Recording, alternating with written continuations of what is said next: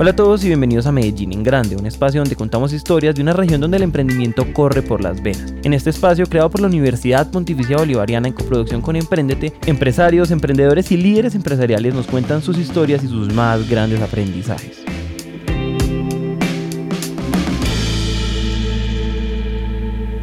La mayoría de gente cree que los grandes avances y la tecnología de punta solo ocurren en Estados Unidos, Europa o Japón. Y esto ha pasado porque las marcas más grandes están allá, porque los productos más famosos han salido de allá y porque las películas y el entretenimiento de todo el mundo están hechos pues allá. Pero la historia de hoy nos enseña que aquí en Medellín se ha estado desarrollando y utilizando la tecnología más avanzada desde 2006 y no hay nada que envidiarle a Silicon Valley. Porque el talento y las ganas están en todas partes y lo grande de Medellín está en esas personas que convierten el potencial en realidades. Entonces en el episodio de hoy les presentamos a Sergio Marín, cofundador de Netux, que nos cuenta en dónde comenzó y cómo es que han estado haciendo tecnología de talla mundial desde Medellín.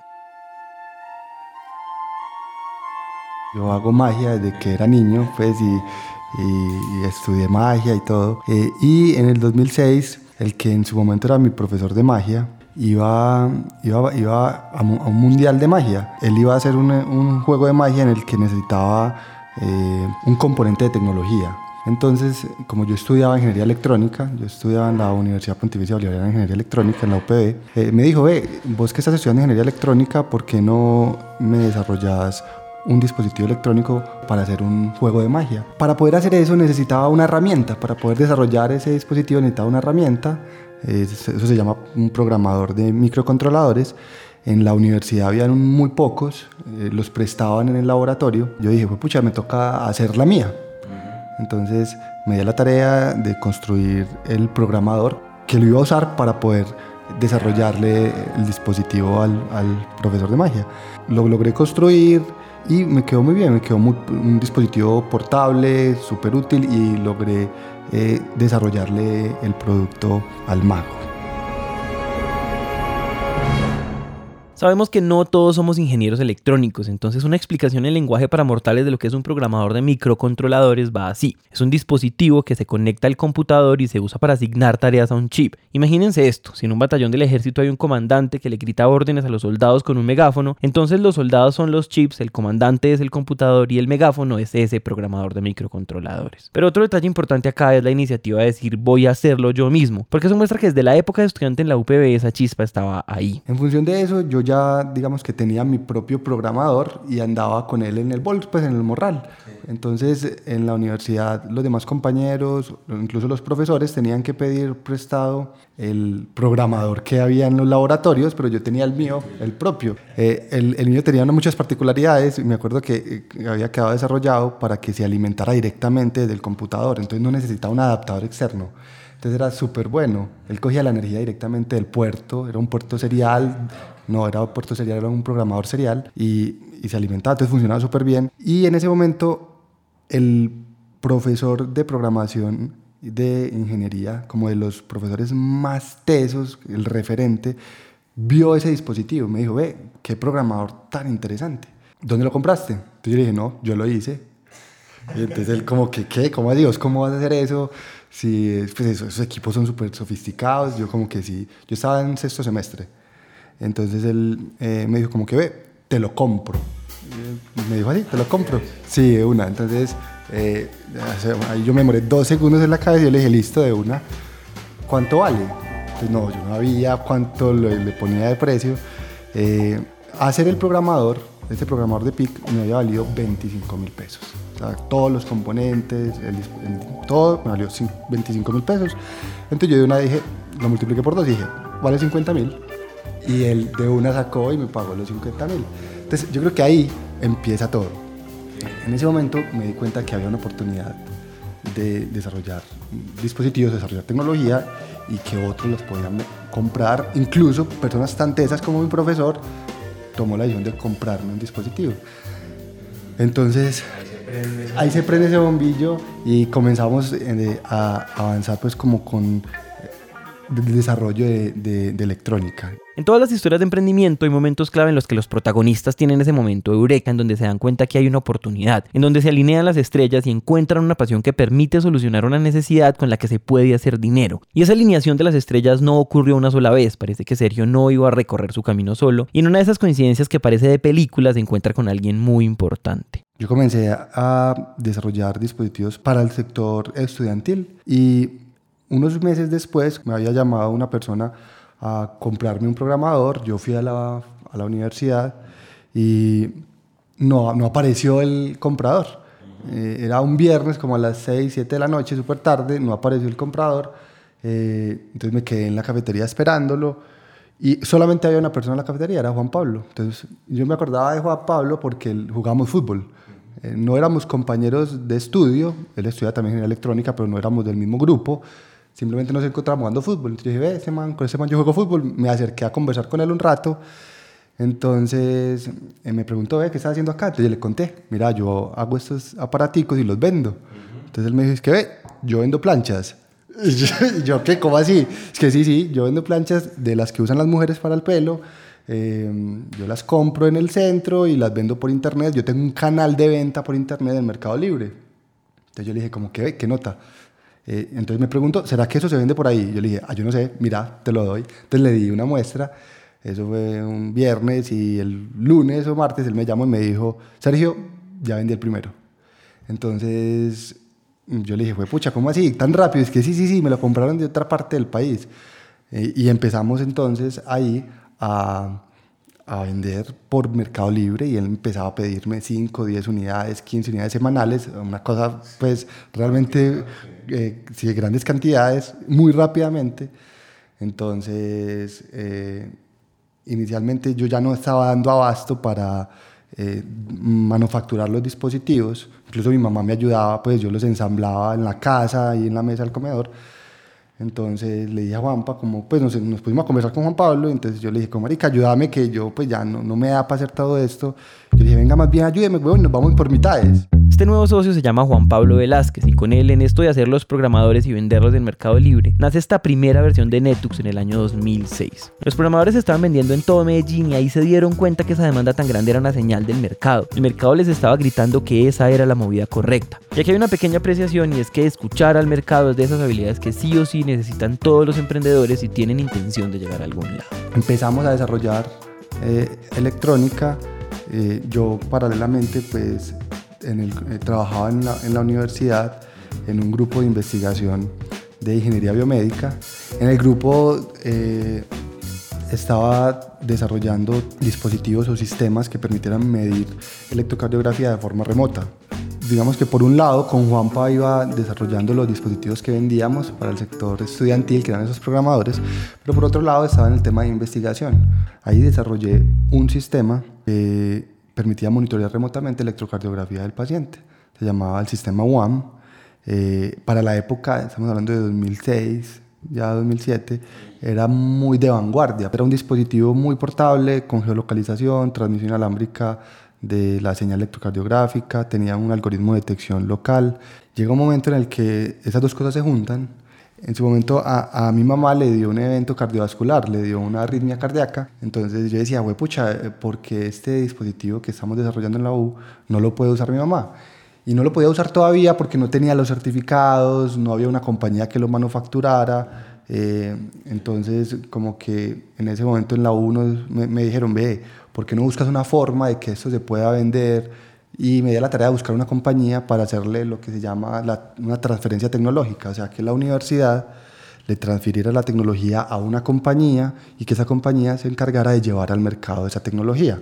Eh, pues esa tarea fue súper difícil porque no había una compañía que tuviera las capacidades para hacerlo en el momento.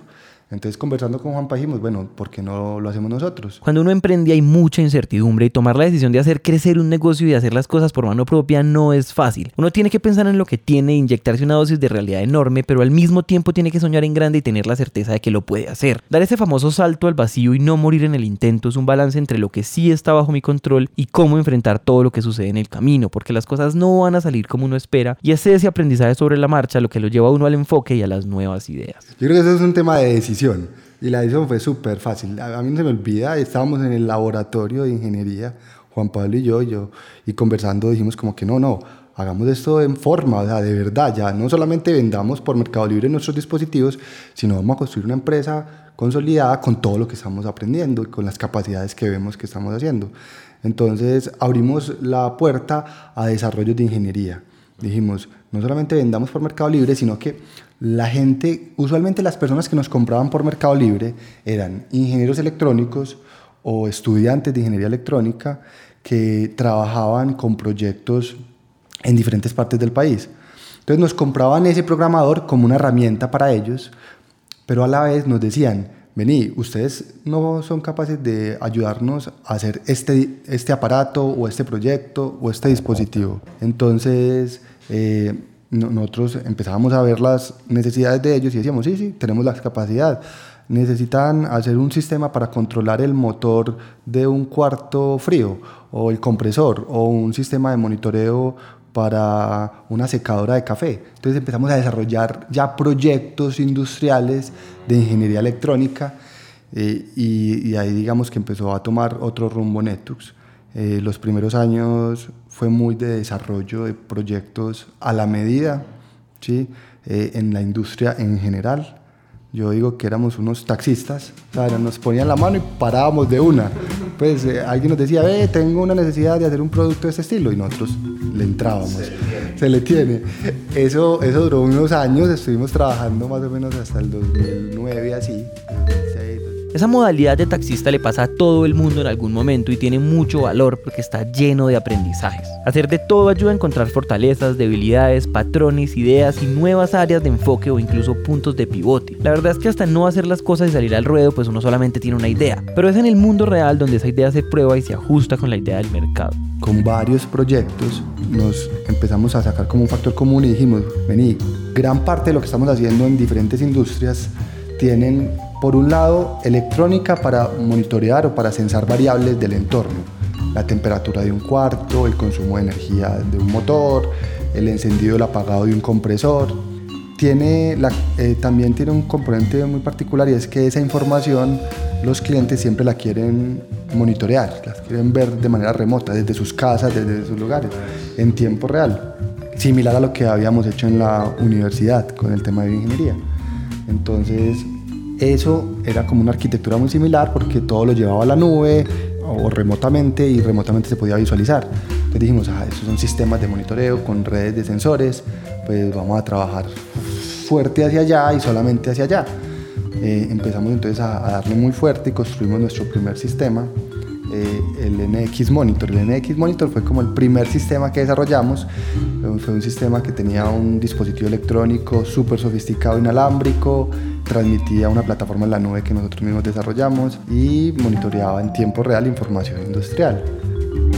Estos sistemas en los que deciden enfocarse y que utilizaban todo el expertise de Sergio y Juan Pablo se llamaban redes inalámbricas de sensores. Y es una tecnología que en ese momento no estaba de moda, pero que hoy se llama Internet de las Cosas y es uno de los pilares de la cuarta revolución industrial. El Internet de las Cosas junto a blockchain y la inteligencia artificial son las tecnologías más importantes que se están usando en todo el mundo para mejorar y hacer más eficientes los procesos de las empresas en todos los sectores. Y por eso en la Universidad Pontificia Bolivariana de Medellín, el alma mater de Sergio y Juan Pablo, hay una nueva iniciativa de formación que se llama Talento 4.0 y ofrece de todo para educar estos temas. Ahí pueden encontrar certificaciones para aplicar nuevas tecnologías en la docencia en temas como el manejo de datos en Internet y docencia en ambientes virtuales. Y para profesionales en todas las áreas hay certificaciones en Big Data, deep learning, aplicaciones de blockchain y soluciones con tecnologías inteligentes. Y finalmente, si el interés es usar esas tecnologías en una escala más grande, hay servicios de consultoría para co-crear soluciones empresariales y asesoría en los procesos de investigación y desarrollo de tecnologías de la cuarta revolución industrial, todo de la mano del equipo experto de talento 4.0 de la UPB.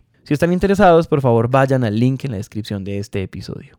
Entonces, para seguir con esta historia, Sergio y Juan Pablo estaban en un punto en el que estaban buscando los primeros clientes de sus servicios y como algo de película lo encuentran en un área que ya conocían. Eh, me acuerdo que lo construimos y empezamos pues como a, a, ofrecerlo ya desde el punto de vista industrial y nuestro primer cliente, que el destino es muy particular porque nos volvió a llevar a salud. Nosotros habíamos, digamos que arrancado por el tema de ingeniería biomédica, cuando entramos ya al mundo industrial, empezamos a trabajar en el mundo industrial en general y nuestro primer cliente en su momento fue el Hospital General de Medellín. Entonces fue bien interesante porque a partir de ahí, eh, cuando implementamos el Hospital General con el sistema NX Monitor, se volvió un voz a voz eh, muy, digamos, muy escalable. El, el, Hospital Pablo Tobón luego se dio cuenta que el general tenía ese sistema y luego el, San Vicente y así se fue escalando y entre, en un, muy rápidamente gran parte de los hospitales en, en, la ciudad tenían el sistema de nosotros para monitorear pues como sus variables.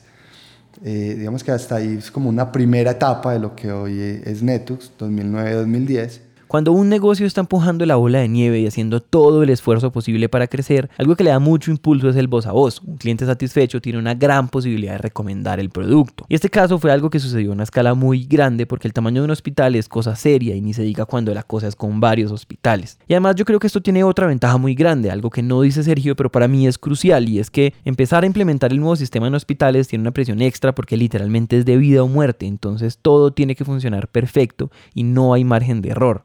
Ese alto nivel de exigencia en la etapa temprana de la empresa deja muchos fundamentos buenos para el futuro, como por ejemplo los procesos o los estándares de calidad que más adelante van a permitir construir un negocio muchísimo más escalable. Eh, en 2010 ya empezamos a decir, bueno, esto hay que verlo con otros ojos, mucho más corporativos y escalables. Durante esos primeros años solamente trabajamos Juan Pablo y yo. Sí, el NX Monitor, lo hicimos todo, Juanpa y yo, durante cuatro años. casi, sí, sí, casi cuatro o cinco años, solamente él y yo trabajábamos. Entonces en 2009 dijimos, esto hay que escalarlo, 2009-2010, eh, pero vamos a necesitar un apoyo en el tema de emprendimiento. En ese momento el ecosistema de emprendimiento en la ciudad estaba muy incipiente, entonces no estaba tan sofisticado como, como se encuentra actualmente estaba muy incipiente. Eh, había unas entidades, eh, particularmente estaba Cultura E, que estaba pues como recién desarrollada. Estaba un, un, concurso de emprendimiento que se llama Destapa Futuro. Ese era de la Fundación Mario Santo Domingo de Bavaria. Ajá. Y estaba el Fondo Emprender. Entonces nosotros dijimos, pues apliquemos a esas entidades a ver si nos dan recursos para poder escalar este emprendimiento y llevarlo pues como al siguiente nivel. Y, aplicamos, en 2009 aplicamos a las tres, nos trabajamos súper fuerte pues para, para darle en la, en la, primera etapa del año y nos rechazaron de las tres. De las tres, que no, me acuerdo pues que, que el factor común de todas eran como que no, eh, particularmente en Fondo Emprender, como que no, no entendían que fuera un emprendimiento de base tecnológica y que diseñaran diseñaran dispositivos electrónicos, como que no, ellos se imaginaban que era como un taller, como de repuestos, entonces como, y como que no entendían, como que cómo así que aquí se puede hacer electrónica. Eh, al final pues fue muy particular porque ahí aprendimos mucho, en, digamos, en, en lo que nos dieron de feedback y como buenos solucionadores de problemas, los dos socios se quedan con ese feedback y se dedican a mejorar su discurso, porque si nadie entiende qué es lo que hacen, pues es porque no han sido claros. Esa disposición de escuchar y recalibrar es muy importante porque nadie se la sabe todas. Y yo en sus zapatos hubiera hecho lo mismo. Es que a quien no le da mal genio que confundan el desarrollo de dispositivos de vanguardia con un taller de repuestos. A Juanpa y yo teníamos que trabajar al mismo tiempo para desarrollar eso. Eh, eh, hay una, pues a mí no se me olvida, son unas cosas muy, muy específicas y muy particulares y es que a mí, a mí no me gusta casi trasnochar, a mí me gusta mucho acostarme temprano, madrugo mucho, yo madrugo mucho, a las 4 de la mañana pues, pero me acuesto súper temprano. Eh, y Juan Pablo es al contrario, Juan Pablo trasnocha mucho. Entonces, cuando teníamos que hacer esos proyectos, era como que yo trabajaba muy fuerte, pero luego me acostaba súper temprano y ahí seguía Juan, pues ya, luego yo la cogía el otro día la tempranito y ahí nos íbamos yendo y logramos sacar adelante esos tres proyectos. Y terminando el año, terminando 2009, volvimos a presentar y, y esa vez sí, me acuerdo que terminamos el 2009 y habíamos pasado a Fondo Emprender, habíamos pasado a Cultura E y habíamos pasado a Destapa Futuro de Bavaria. A, los tres, súper super interesante. En su momento, de Cultura E nos dieron 10 millones de pesos. Si mal no recuerdo, fueron como 10 millones de pesos. De eh, Destapa Futuro, 24 millones.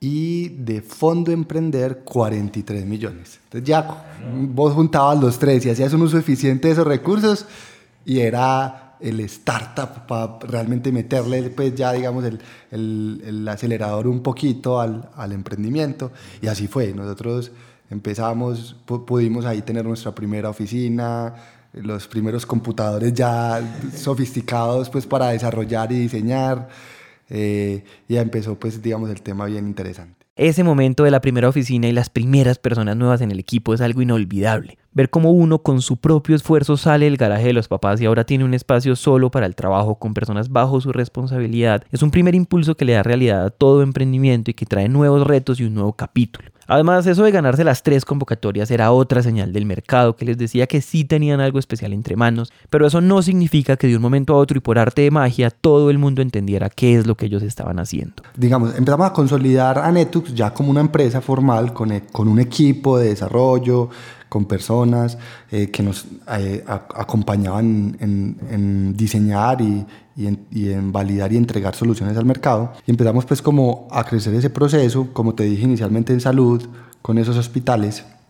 Y, empezamos y nos empezamos a dar cuenta que teníamos realmente una tecnología muy sofisticada. Cuando íbamos a presentarle esa tecnología que ya habíamos implementado en los hospitales a otras industrias, las industrias como que no entendían eh, era como un proceso, yo lo llamo un proceso de evangelización. Nosotros teníamos que ir, conversábamos con los eh, potenciales clientes, les decíamos, vea, tenemos esta tecnología, se viene esto, el futuro es monitorear todo lo que hay a tu alrededor eh, desde el punto de vista industrial y llevarlo a un sistema en la nube en el que usted pueda tener acceso remoto y en tiempo real para tomar decisiones, que le envíe notificaciones de alarma si una variable se sale de su estado natural o de su estado normal.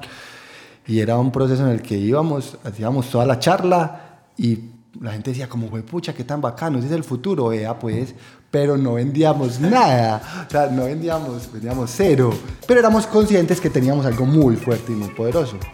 Íbamos consolidando nuestra tecnología por un lado y nuestro modelo de negocio, digamos, como que bueno, la gente está dispuesta a pagar por esto, la industria está dispuesta a pagar por esto. Evangelizar estaba definitivamente en la descripción del trabajo y era algo natural porque en ese momento nadie sabía qué era lo que ellos vendían. Pero el mercado ya había validado su producto, ese era el futuro, ellos lo sabían muy bien. Y es que miren, emprender es una maratón y no una carrera, es la paciencia del trabajo constante lo que llevan al éxito. Y entonces unos cuantos no en el camino no iban a ser suficientes para matar un proyecto como Netux o para desanimar a Sergio y a Juan Pablo. Es más, en el momento en el que se encuentran con un viejo compañero y una perspectiva externa, se dan cuenta de una realidad importante en el entorno global. Y me acuerdo mucho de que eh, una de las cosas que nos validó es que teníamos un compañero, Agustín. Agustín eh, había estado en el EADS, que es un consorcio de, de la NASA en Alemania, él había estado en Alemania y, él nos decía como, pucha, lo que, lo que están haciendo allá, huevones, es lo mismo que ustedes hacen acá, o sea, la tecnología es lo mismo. Entonces, Agus dijo, ven, juntémonos, hagamos algo. Teníamos un sistema, el sistema NX Monitor, la parte de software, eh, que, que, realmente era bien interesante porque tenía un componente de visualización web, para la época era muy interesante, porque se usaba todo como software de escritorio. Y nos juntamos con Agustín y con otro compañero, con un amigo mío que era Jorge Cardona, era, Jorge es súper brillante, y, dijimos, bueno, con Juanpa, con Jorge y con Agus, dijimos, venga, que aquí hay una oportunidad de crear esto como una plataforma aparte, la plataforma NX Monitor, para que sea como un software aparte, que no solamente le sirva a Netux, para lo que es productos que hace Netux, sino que sirva a cualquier otra compañía de electrónica o cualquier otro ingeniero para hacer sus proyectos de ingeniería electrónica mucho más fácil. Normalmente en el mundo de la electrónica, en el mundo de la ingeniería electrónica, los, los ingenieros hacen desarrollos de, dispositivos electrónicos, de hardware, pero cuando tienen que llevarlo a llevar esa data del, del hardware al software, hay una barrera porque no saben desarrollar software, no saben de bases de datos, no saben de diseño web o de diseño de software de alto nivel. Entonces dijimos, ¿por qué no bajamos esa barrera y ofrecemos esto como una entidad aparte? Entonces creamos una marca que se llama Ubidots y luego la creamos como una spin-off de Netus, como una compañía aparte. Digamos que ahí pasa un tema muy particular y es que dentro de un emprendimiento creamos otro emprendimiento que fue súper complicado en las etapas iniciales porque, porque requería caja, pues requería meterle recursos y pagar salarios y sin todavía pues como, como estar eh, ya corriendo y como en punto de equilibrio. Hoy Ubidote es una empresa que aparte, que nació como spin-off de Netus, que gerencia Agustín, eh, mi compañero inicial de la universidad. El tiempo en la UPB fue crucial porque ahí se encontraron personas con intereses parecidos y con una visión de alto impacto. Además, su experiencia como ingeniero les da una pista muy importante porque su tiempo desarrollando proyectos les muestra los obstáculos comunes que uno se encuentra en el proceso y esa es una fórmula perfecta para un producto exitoso. Ya la gente y los clientes empezaban a ver como que venía, aquí si hay algo eh, diferenciador, eh, entendían que se podía hacer tecnología de punta, de vanguardia desde Colombia, desde como que estábamos al mismo nivel. Y, empezó como la, la, siguiente etapa. Ahí pues también es importante mencionar que tuvimos, terminando 2013, 2014, ya una, una primera aproximación con Ruta N, que estaba recién creado. Y Ruta N también fue, la verdad, yo, yo lo rescato mucho y quiero mucho a Ruta N porque ha sido una plataforma para nosotros fundamental para poder tener como esa visión global de compañía y, como ese acompañamiento en el proceso de emprendimiento. Uno de los programas a los que nosotros aplicamos se llamaba Ingenio. El programa Ingenio nos permitió tener como una, unas capacitaciones mm, en una metodología que fue Design Thinking. Entonces, digamos que a partir de ese programa, del programa Ingenio, empezamos también a cambiar mucho la visión de Netus. Cuando por fin los dejan de ver como un taller de repuestos, sino como la empresa de tecnología de punta que son, ahí era necesario poner el pie en el acelerador, con versatilidad y velocidad para evolucionar con el contexto y para eso la metodología de Design Thinking es muy apropiada. El Design Thinking es una manera de resolver problemas y desarrollar productos con un enfoque en el usuario, es pararse en los zapatos del cliente para encontrar nuevas perspectivas y probarlas de manera rápida. La idea es que se tiene en cuenta el contexto y la cultura del usuario para hacer más empatía y entonces desarrollar mejores productos. Y así como Sergio estaba empezando a pensar como desarrollador en Netux, tocaba bajar de ser tan ermitaños y abrir las puertas para que la gente viera lo que estaban haciendo. Nosotros siempre éramos supremamente cerrados y cerrados en función de que no comunicábamos lo que hacíamos. Decíamos, somos una compañía de ingeniería, pero intentábamos no comunicar, no teníamos sitio web, no comunicábamos absolutamente nada por temor, el temor inicial a que nos copiaran, a que nos copiaran la tecnología, exactamente. Entonces, con uno de los consultores pues, que trabajamos en alguno de esos programas de emprendimiento, yo creo que ese fue el punto de quiebre, él, él nos dijo pues una frase muy valiosa y fue como que, hombre, ¿qué es esa bobada? Eso es como si le dijéramos a Colanta, esconde las vacas. Pues como que, claro, ellos no se, que no se pueden dar cuenta de dónde sale la leche. Y no es así, o sea, está bien que penses en proteger la tecnología, está bien, está bien que penses en, en que puede existir la propiedad intelectual y somos súper juiciosos con el tema de propiedad intelectual, pero tenés que cacarear, tenés que mostrar tus capacidades, tenés que mostrar tus productos, porque es la única forma que te conozcan y que puedas vender. Entonces ahí ya fue que empezó a cambiar ese mindset de nosotros y dijimos, claro, dejar de pensar tanto como ingenieros, pensar más como emprendedores, como ya de cara a un mercado que había que llegarle que con una, un mensaje claro, con una propuesta de valor clara, nos dimos cuenta que, que la tecnología que teníamos si era pues de vanguardia y que podíamos de alguna u otra manera eh, proteger esa tecnología y que nos reconocieran como una tecnología diseñada por Netux. Entonces nos, nos, nos concedieron una patente de invención en 2013, 2014, terminando 2013, sobre una tecnología Netux y digamos que a partir de esa, en esa época ya las cosas empezamos a verlas diferentes porque dijimos, venid, si tenemos la capacidad realmente de, de que un producto que desarrollamos mm, por nosotros pueda ser patentado y que está al mismo nivel de, pucha, de otras compañías de de vanguardia en otras partes del mundo, pues aquí no las tenemos que creer y podemos es, escalar esa compañía para que sea una compañía de talla internacional. Lección de emprendimiento número uno. Si su producto es la leche, muestre las vacas. Comunicar lo que uno hace es clave. Y eso de comunicar lo que uno hace, también llamado publicidad y mercadeo, es uno de los pilares para vender y para crecer. Porque un superproducto que está metido en una cueva, pues se va a morir. Y aquí a todos los que están escuchando y que estén pensando en emprender o ya tengan un negocio, les pedimos que siempre, siempre, siempre registren sus marcas y su propiedad intelectual. No importa si están haciendo arte o ingeniería, hacer eso ahorra muchos dolores de cabeza en el largo plazo. Este momento marcó un cambio grande para la historia de Con Sergio y el equipo pensando en una manera de consolidar el negocio para comunicarlo con mayor claridad y sobre todo con un equipo que ya estaba creyéndose el cuento. Entonces entró un área nueva dentro de la compañía enfocada a todo el tema de mercadeo y comunicaciones y realmente se empezó a sentir el cambio. Eh, básicamente todos los productos que habíamos desarrollado los consolidamos en una suite y, y en ese momento consolidamos cuatro líneas de negocio. La suite de salud, lo que llamamos Netux Salud, y tres líneas de negocios más industrial, ambiental y retail. Una serie de productos que ya habíamos desarrollado desde hace años, pero que no le teníamos como esa estructura. Eh, desarrollamos, entonces ya sacamos esa suite de productos y empezamos a construir todo el plan de trabajo de mercadeo fuerte para seguir escalando. A partir de ahí, el, digamos que eh, también fue otro punto de inflexión, ya Netux empezó a crecer exponencialmente porque empezamos a comunicar y a hacer mercadeo de lo que realmente hacíamos y empezamos a trabajar con Netux en esa, en esa ruta.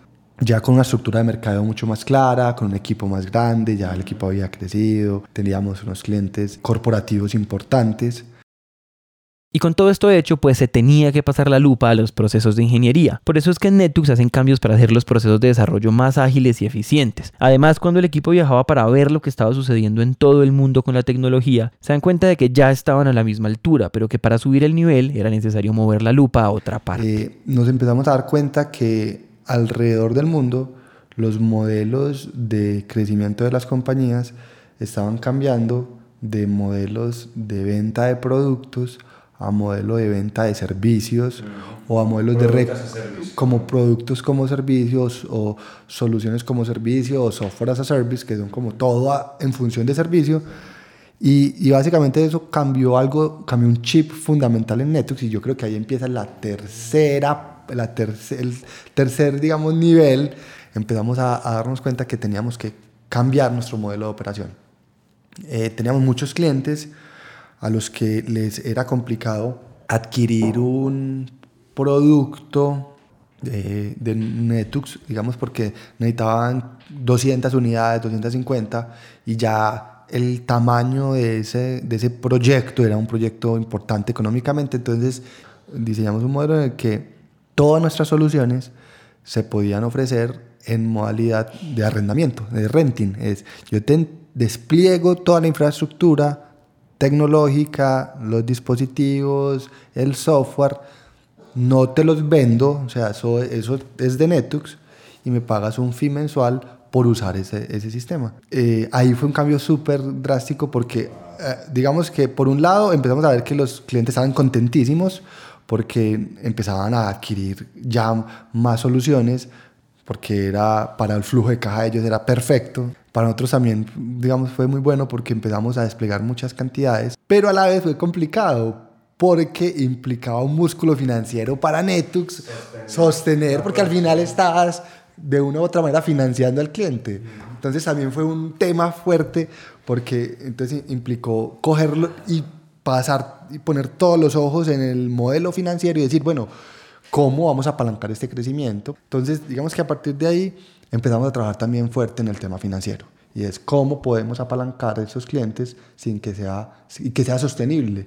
Entonces ahí pues también fue una visión diferente y es empezar a ver el negocio desde sus fundamentales financieras, que hasta ese momento no, no eran tan importantes para nosotros. Venda, sí, lo que nosotros pensábamos en ingeniería y luego en mercadeo, pero si, no, si eso no se acopla con un modelo financiero sostenible y escalable, no, no logras nada.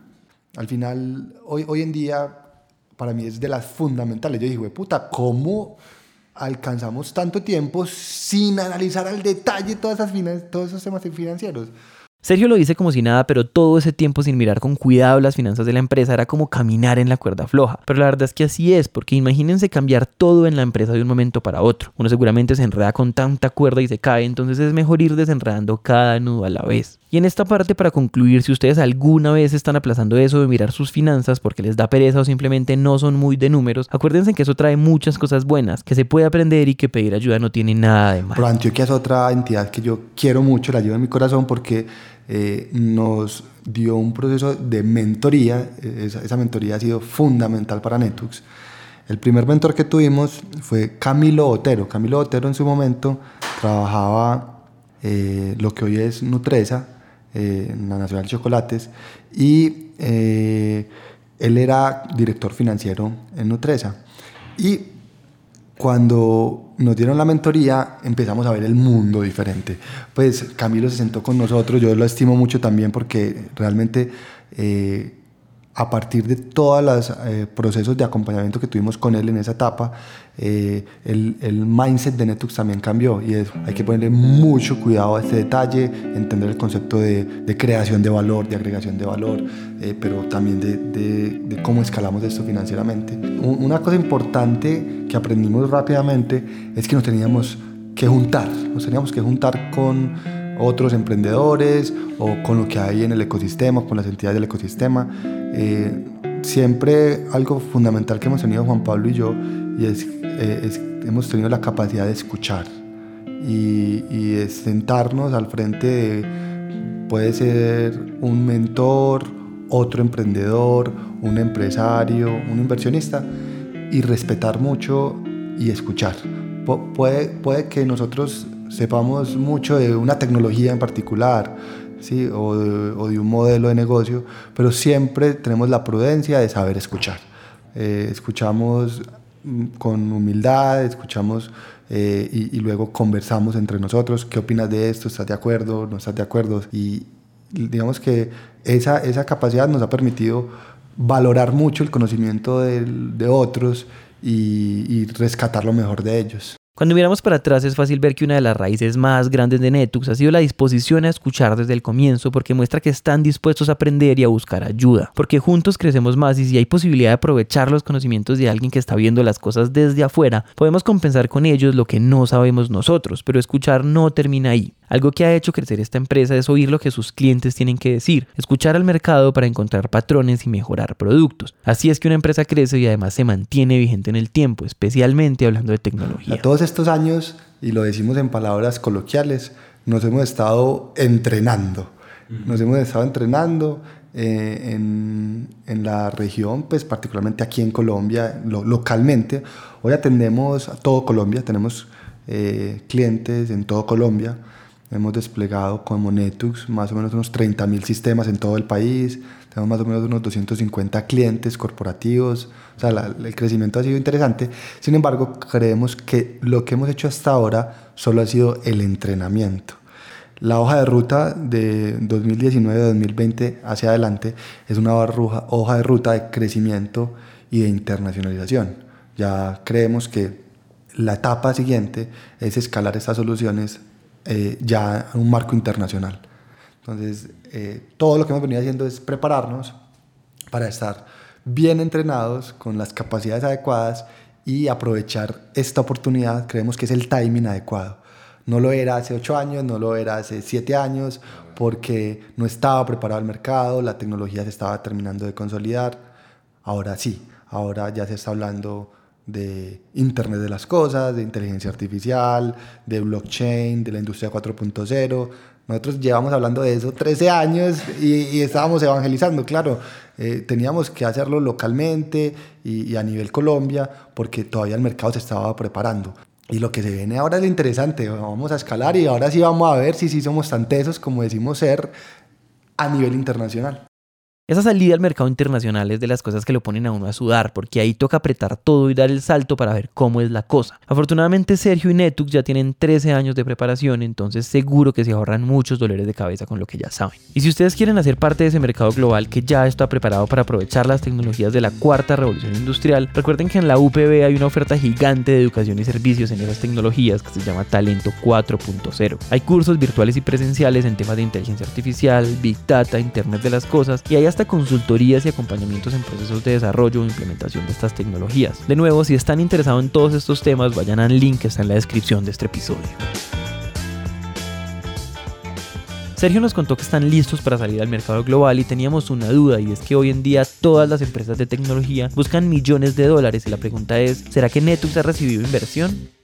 En varias oportunidades en esos 13 años se nos han acercado para para intentar eh, invertir en la compañía, para comprar participación, pero Juanpa y yo hemos tenido pues como las fundamentales de que en la medida de lo posible mantener siempre nosotros el control en función de que la cultura Netux siga la que hemos venido construyendo tenga nuestros valores fundamentales. En el momento que, que tengamos que, eh, digamos, juntarnos con otros para poder llegar a, a otros niveles interesantes, tenemos que tener claro que queremos proteger nuestra cultura, nuestro estilo y el interior de la compañía. Pero tenemos que garantizar que ese propósito se mantenga y no podemos permitir que, que con la entrada de un tercero, otro inversionista, pues de pronto ellos estén en función más de los recursos económicos como fin, del, del dinero como fin, y no como un medio para alcanzar un propósito superior. Entonces nosotros sí tenemos eso muy claro, esa es como filosofía de, de la compañía y es el dinero, en general el, el, reconocimiento, no lo vemos como un fin, mm. lo vemos como un medio para alcanzar, eh, digamos, un impacto superior en función de la prosperidad de la humanidad. Cuidar la cultura y el propósito de la empresa es súper importante porque tener más recursos no siempre significa tener mayor impacto. El escenario ideal es que un inversionista tenga el dinero, los conocimientos para agregar valor y que además esté alineado con los valores de la empresa. Eso es lo que en un ecosistema se llama capital inteligente. No solamente es dar plata, es aportar más allá y alinearse con el propósito porque ya hemos escuchado miles de historias de empresas que fueron asesinadas a sangre fría por un inversionista con dinero y sin visión. Entonces para cerrar le preguntamos a Sergio qué le diría a ese Sergio hace 13 años si pudiera que querer que le salgan todos los negocios y que le salgan rápido. Le diría, Sergio, que no salgan todos y que no salgan rápido. Que tenga, digamos que hoy en día, después de, estos años de, de, experiencia, uno empieza a ver los negocios diferente, con más pausa, con más tranquilidad, digamos, más asertivo y, y no con tanto agobio, con tanta acelere, como quizás el emprendedor en etapa inicial lo ve y es que quiere que todo le salga ya. La recomendación es, hombre, que no te salgan todas y que no te salgan rápido. Dale despacio, que es mejor las cosas bien hechecitas y eh, poquitas, que vayan saliendo en, en los momentos adecuados, porque cuando creces de manera acelerada te salen estrías.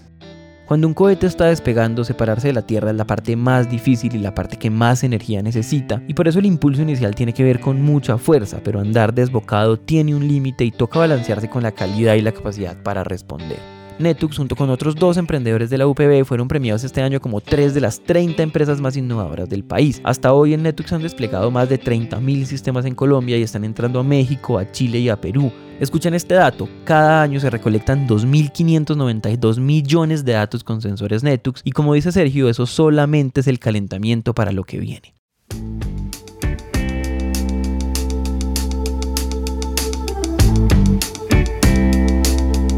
Este episodio fue producido por Julián Cortés y editado por Santiago Cortés. El diseño de sonido es realizado por Manuel Torres y el trabajo gráfico es realizado por Juan Diego Bernal. Agradecemos muy especialmente a Sergio Marín por mostrarnos que en Colombia sí hay tecnología de punta y agradecemos a Claudia Vélez, a Isabel Upegui y a Pablo Ángel de la Universidad Pontificia Bolivariana que hacen este podcast para ustedes. Recuerden que si están interesados en todos los temas de la Revolución 4.0, la UPB tiene todo lo que necesitan para entrar en este mundo y no quedarse atrás pensando que eso es un taller de repuestos. A todos ustedes, muchas gracias por escuchar. Mi nombre es Juan Pablo Ramírez y nos vemos en el próximo episodio.